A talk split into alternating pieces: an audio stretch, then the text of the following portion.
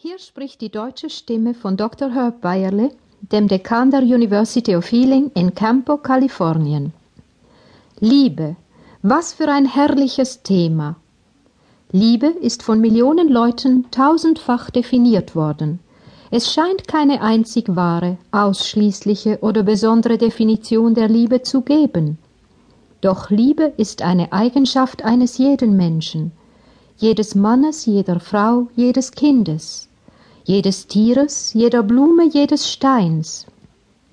Jede Pflanze, jeder Stein, was auch immer, reagiert auf Liebe, denn Liebe bedeutet, sich selbst zu sein. Liebe bedeutet tatsächlich, mit allem Leben verwandt zu sein. Liebe bedeutet Gegenseitigkeit, miteinander zu teilen. Liebe ist umfassendes Einssein.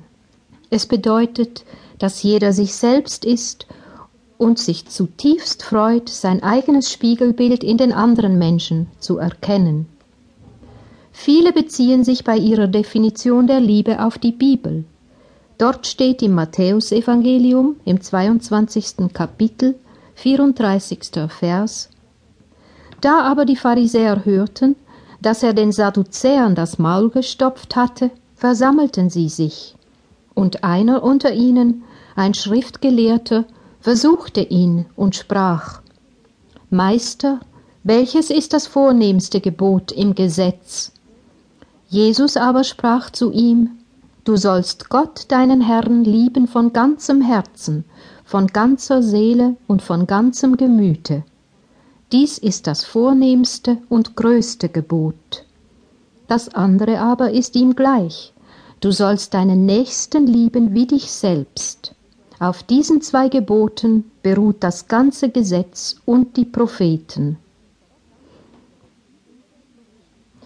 Oft verstehen wir die Idee der Liebe als etwas, was wir anderen antun, etwas, das außerhalb von uns existiert. Nun, in der biblischen Definition sagte Jesus, du sollst Gott deinen Herrn lieben, und er sagte auch, dass Gott in jedem von uns ist. In Lukas Kapitel 17, Vers 20 und 21.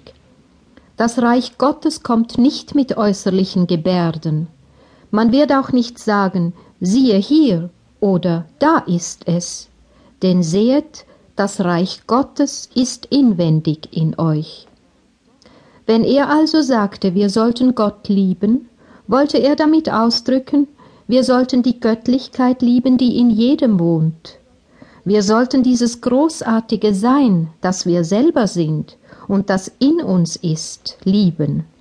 Die Gesamtheit von allem, was wir sind und was wir je sein werden. Dann aber versetzte er unserem bisherigen Denken einen Seitenhieb. Er sagte, wir sollten unseren Nächsten lieben wie uns selbst.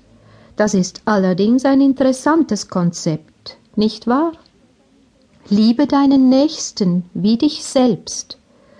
Mit anderen Worten, so wie wir die Welt lieben, lieben wir tatsächlich uns selbst. Wenn wir also darauf achten, wie wir lieben und auf die Welt reagieren, dann erkennen wir, wie wir uns selber lieben. Wenn wir unsere Welt nur lieben, wenn sie schön und gut ist, wenn sie freudvoll und gerecht ist, nur wenn sie in Harmonie mit sich selbst und mit allem um sie herum schwingt?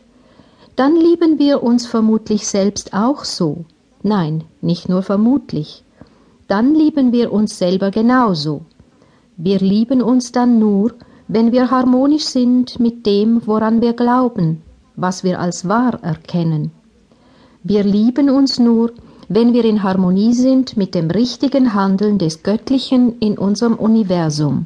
Wir sollten uns jedoch immer lieben, denn das, was in uns ist, das, was wir wirklich sind, ist immer vollumfänglich liebenswert. Liebe bedeutet verbunden sein mit allem Leben. Es bedeutet nicht, dass man nur ans Leben glaubt und dazu gehört, wenn es unserem Empfinden nach befriedigend oder harmonisch ist.